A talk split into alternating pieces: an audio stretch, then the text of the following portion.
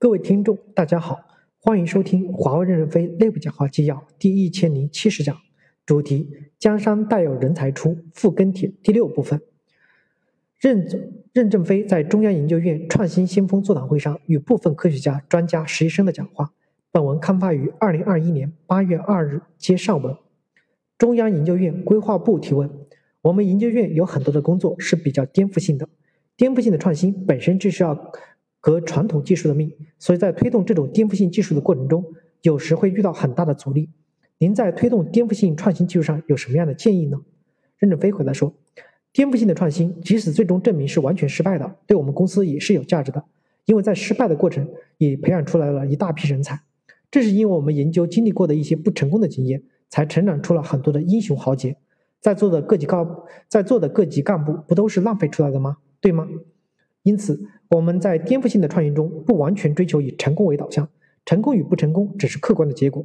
颠覆创新中的失败也会造就很多的人才，他们要把自己的经验和思想全部分享出来，一是能够启发别人，二是换一些岗位，带着这个曾经失败的方法，可能在其他领域中取得成功。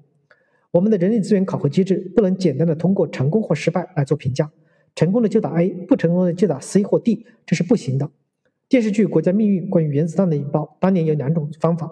一种是邓稼先主张的当量法，从管子的两头推动两个半块的铀合并到一起，到达临界状态产生裂变。缺点是接触面爆炸后会把后半部分还没有进入到临界质量的铀炸飞了。另一种是王淦昌主张的内爆法，国家最终选择了邓稼先的当量法，这个方法相对容易一些，国家先采用了这个方法。这种方法浪费很大，是有接触的一部分炸了，其他的就炸飞了。内爆法的优势可能会更明显一些。体积小，但爆炸效率高。我们对内对干部们的要求，无论社会价值大小，都要做出正确的评价，不埋没曾经走过这条路的人，不要一竿子打翻一船人。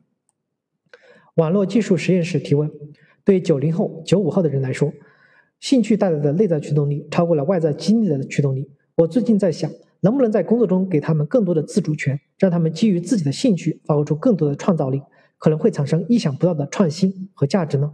任正非回答说：“首先，我认为这点在我们公司是尤其能发挥的，因为我们有充足的经费支撑你们做一些基于兴趣的研究和探索。第二，我们要有集约机制，要要有创新动力。对于市场部门的要求的是集约的，以限制他们的边界，需要他们把粮食放在第一位。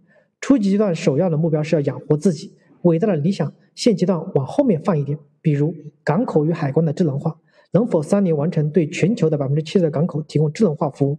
煤矿军团能不能在两到三年内技术成熟，然后对全世界提供矿山智能化的服务？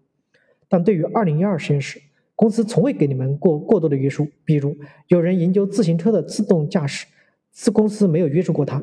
我们要生产自行车吗？没有啊，这就是他掌握的一把的手术刀，或许以后会发生什么作用，产生什么样的巨大的商业价值。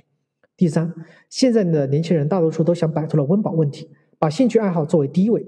不像当年的我们那么有饥饿感，升个官儿、涨个级、多点奖金，我们就得干。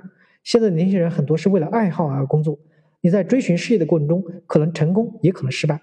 如果是为了兴趣爱好，就别把物质激励看得那么重，教授待遇就可以了，就很伟大了。回家告诉丈母娘，丈母娘肯定会说受了好。年轻人有新的、有新生的活泼力量，我们就不拘一格，降人才。感谢您的收听，敬请期待下一讲内容。